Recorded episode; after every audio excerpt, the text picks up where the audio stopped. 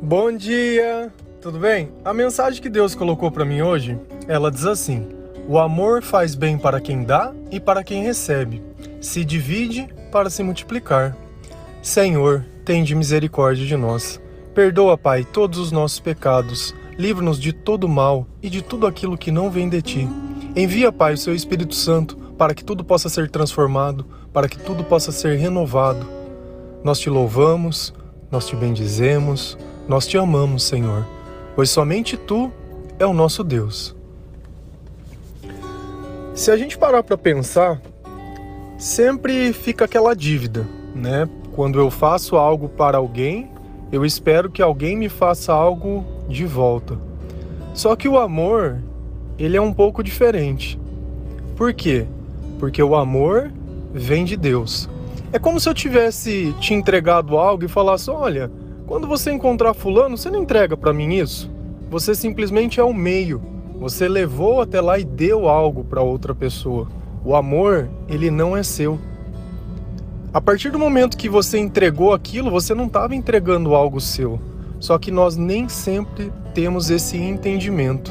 Quando nós fazemos algo de bom para alguém e esquecemos que a bondade não está em nós, todo ato de bondade que nós fazemos vem de Deus, nós queremos simplesmente que essa pessoa ela fique com uma dívida. Você querer cobrar por você ter entregado, tudo bem, mas aquilo que você entregou não era seu. Só que acontece algo um tanto quanto maior, porque se Deus te confiou o amor e aquilo que ele é para poder entregar para outra pessoa, é sinal de uma coisa, que ele confia em você. Lá em Atos dos Apóstolos 20, versículo 35, a palavra de Deus ela diz assim: Em tudo o que fiz, mostrei a vocês mediante a trabalho árduo que devemos ajudar os fracos, lembrando as palavras do próprio Senhor Jesus que disse: Há maior felicidade em dar do que em receber. E por que a maior felicidade em dar do que em receber? Primeiro indício que ele deixou é que quem vai receber vão ser os fracos. Então, aquele que só quer amor, eu sou fraco. Aquele que dá amor, eu sou forte. E por que ele é feliz? Porque a presença do Espírito Santo em nossa vida traz felicidade, traz sentimento de amor, traz sentimento de paz, traz controle e todos aqueles bons sentimentos que são descritos lá em Gálatas 5. Então, essa é a razão de que quando eu dou algo para alguém, eu estou recebendo algo também. Porque a partir do momento que a graça passa na minha vida para poder abençoar outra pessoa, a, gra a graça ela fica em mim também. Da mesma forma que quando eu prego para alguém, o primeiro a ouvir a mensagem sou eu. E eu acabo recebendo toda aquela sabedoria, toda aquela revelação todo aquele conhecimento. Então é bom para os dois lados, porque aquele que está fraco, Deus faz forte, e aquele que está forte, a fé deixa ainda muito mais forte, porque a partir do momento que eu percebo que as palavras que saem da minha boca, elas modificam a vida das outras pessoas, eu tenho plena convicção e certeza que Deus está atuando através de mim. Você já parou para pensar que você poderia estar tá usando a sua vida para abençoar muito mais outras pessoas? Você já parou para pensar que a partir do momento que Deus vê que você tem essa vontade em sua vida, ele vai dar muito mais recursos? Ou você acha que Deus, a partir do momento que você for ajudar alguém, ele vai deixar faltar para você e faltar para outra pessoa? Você acha que tendo o selo de Deus, quando você vai ajudar alguém em mando de Deus, você vai chegar lá e simplesmente falar: olha, faltou. A gente nota que em Jesus, quando ele fez o milagre da multiplicação dos peixes, o que tinha não era suficiente para todo mundo, mas ele deu-se a cargo de multiplicar. Então, a partir do momento que aquele menino pegou os pães e os peixinhos e deu para Jesus, ele dividiu com ele aquilo, Deus ele multiplicou aquela benção para todas as pessoas. Todo mundo comeu, todo mundo se fartou e ainda sobrou. essa miséria que a gente vive da ganância, de sempre achar que precisa guardar. Eu quero ver o esperto que vai levar para o céu alguma coisa dessa. Muito pelo pior, ele tá jogando fora a salvação dele, porque lá em Mateus diz: Não ajunteis tesouros na terra, onde a traça corrói, mas ajunteis tesouros no céu, onde nem os ladrões roubam e a traça corrói. E como eu junto tesouros no céu? Fazendo bem, permitindo que Deus use da minha vida, sendo justo.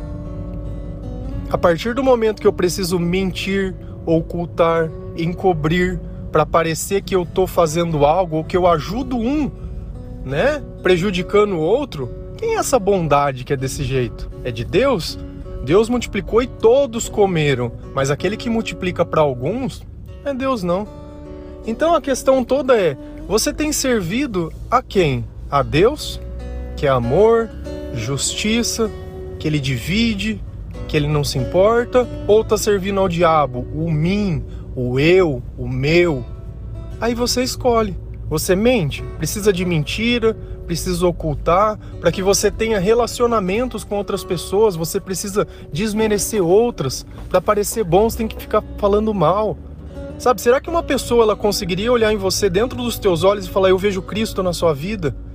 Ah, não, você tem que ver porque algum dia eu já ajudei alguém. Não, eu já doei para as pessoas, já dei cesta básica para quem. E hoje, o que você fez? Não, hoje eu não fiz nada porque eu já fiz. Eu já ajudei demais, eu já doei demais. Você acha que Cristo ele se cansa de fazer o bem? Você acha que em algum tempo ou momento o bem que Deus faz ele basta? Lá em 2 Coríntios 9, versículo 6, a palavra diz assim: Lembrem-se, aquele que semeia pouco também colherá pouco, e aquele que semeia com fartura também colherá fartamente. Percebe uma coisa? Que Deus ele se espelha em nós no nosso comportamento, na nossa vontade, para que ele determine o quanto de recurso ele vai deixar nas nossas mãos. Então, aquele que ele vê que semeia pouco, não vai ter nada. Ah, e o que é não ter nada? É não ter controle da própria vida, é ser um dependente emocional de outras pessoas, é viver falando mal das pessoas, viver criando intriga. Ainda que tenha um bom carro, uma boa casa, tudo bom, mas e dentro de si tem algo bom? Tudo aquilo que o dinheiro não compra, ele não consegue conquistar. Não consegue sair da própria vida, não consegue acolher uma pessoa na rua, muitas vezes não acolhe um filho, não acolhe um genro, uma nora, um irmão, não acolhe ninguém. Tudo que ele recebe é como se fosse herança, é a metade. Toma, metade. Mas você conquistou? Não, eu sou filho, eu recebo metade só. Mas você ajudou a conquistar? Não. Percebe que nem sempre a divisão ela é justa, porque aquele que trabalha, aquele que conquista, muitas vezes esquece. Agora a pergunta que eu faço é: você está esperando a sua recompensa de quem? Das pessoas ou de Deus? Você está esperando a justiça de quem? Das pessoas ou de Deus? Sinto lhe informar que toda vez que a resposta for as pessoas, você vai se frustrar, você vai se amargurar, você vai se indignar. Você sabe por quê? Porque o diabo, ele se manifesta pelas pessoas, assim como Deus se manifesta pelas pessoas. Porém, diferente do diabo, Deus pode fazer um milagre, Deus pode usar de você mesmo.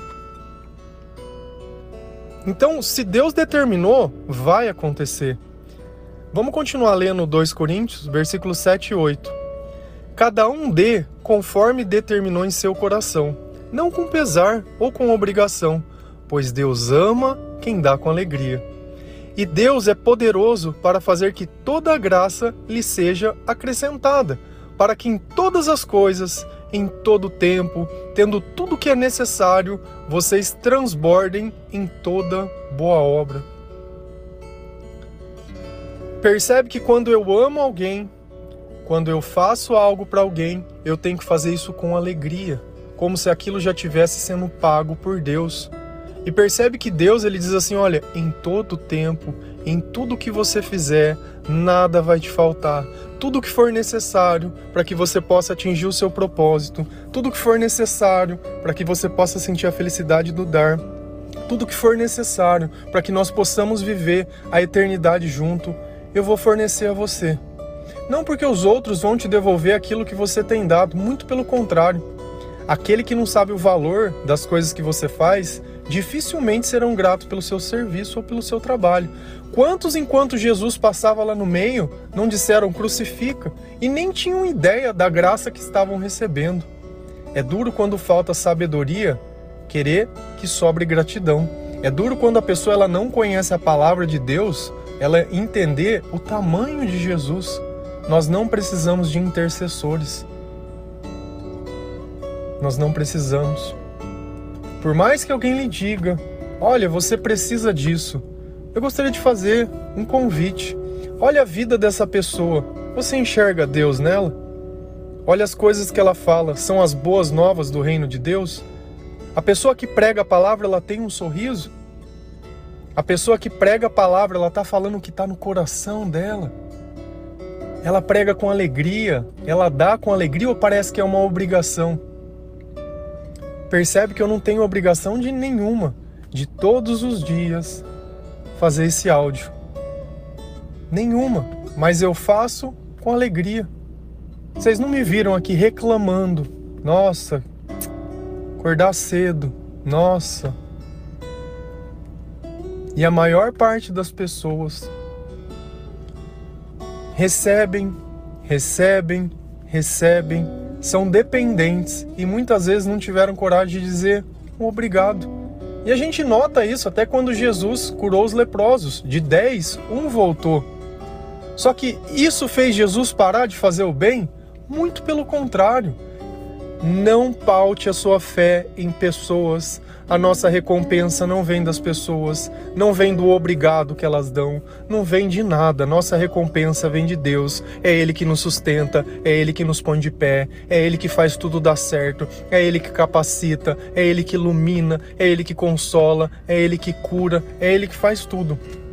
Enquanto você continuar com uma dependência de pessoas, ah, eu preciso agradar, eu preciso cuidar, eu preciso fazer. Não, você precisa amar sem nada em troca, no momento que for necessário, no momento que Deus tocar em seu coração, que você faça isso não por obrigação.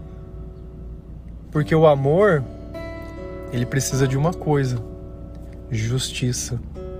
Não adianta você achar que você tem que amar o tempo todo, porque o mesmo Deus que é amor é o Deus que é justiça, o mesmo Deus que nos dá a opção de escolher um céu, nos dá a opção de escolher um inferno também.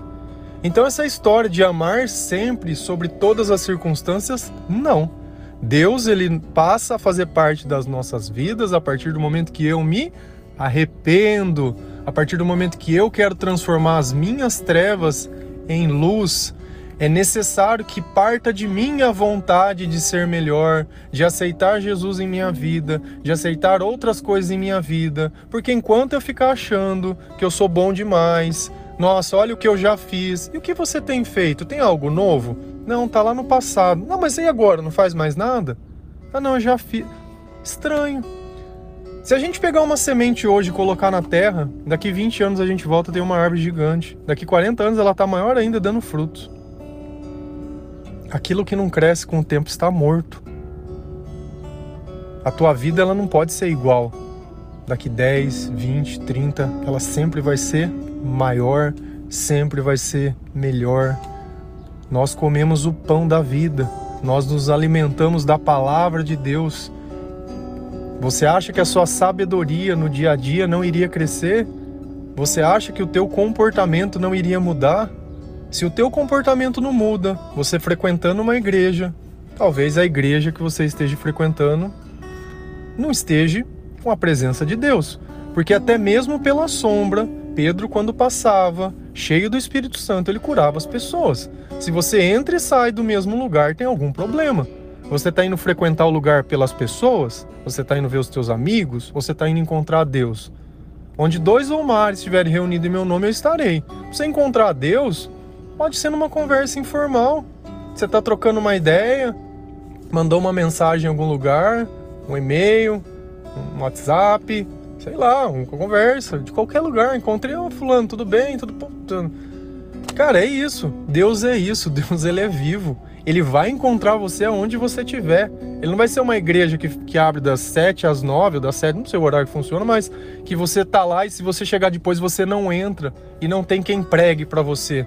Deus ele não vai te abandonar não, ele vai colocar um anjo na onde você estiver, no vale que você estiver, ele vai te resgatar na onde que você estiver, a partir do momento que você falar: "Senhor, eu me rendo, Senhor, eu me arrependo, Senhor, eu preciso de ti". A oração é o primeiro milagre que acontece em nossa vida. Talvez o que esteja faltando dentro do teu coração para que Deus toque a tua alma, para que Deus toque a tua história, porque talvez você sabe o nome de Deus, mas não vive. É o arrependimento. É eu olhar e falar: olha, eu destruí a minha vida, eu acabei com a minha família, eu não sabia o poder do pecado. Naquela época eu sabia o nome de Jesus. Como diz Jó, antes eu te conhecia de ouvir falar. Agora os meus olhos, eles te viram. Olha que coisa mais sublime. E eu acho que essa é esse momento que nós passamos com Jesus. O momento de ouvir falar e o momento de sentir ele dentro do nosso coração. Sentir. Eu sei que muitas vão ser as provas dessa vida. Eu sei que o mal ele vai pegar quem estiver mais perto de você e quem você confia. Uma pessoa ela pode saber o nome de Jesus, mas se ela não viver a palavra de Deus, de nada serve a fé dessa pessoa. Se ela não controlar o que ela fala, ela pode estar na tua frente sorrindo e falando mal de outra pessoa, da mesma forma que ela vai estar na frente de outra pessoa sorrindo e falando mal de você. O mal dá aquilo que ele tem. E ele é isso. Ele é mentiroso, ele é homicida, ele é assassino desde o princípio. E Deus, ele sempre foi amor e sempre continua sendo. Entre o mentiroso e a verdade, Percebe como a mentira ela dói? Percebe como a mentira ela cansa. Cansa de um jeito que a gente não acredita em mais ninguém. Mas entre a mentira do diabo e a verdade de Deus, eu prefiro perdoar e viver com Deus. Amém? Que o Senhor Jesus toque a sua vida, toque o seu coração, receba a graça que é sua, receba a benção que é sua, que você possa se arrepender, perdoar aqueles que erraram e simplesmente seguir em frente. Não seja como a mulher de Ló, que quando Deus diz vai, ela quis olhar para trás e virou uma estátua de sal e ficou no meio da explosão e perdeu tudo. Amém? Olhar sempre para frente, os olhos sempre em Jesus. A nossa graça está lá. Fiquem com Deus.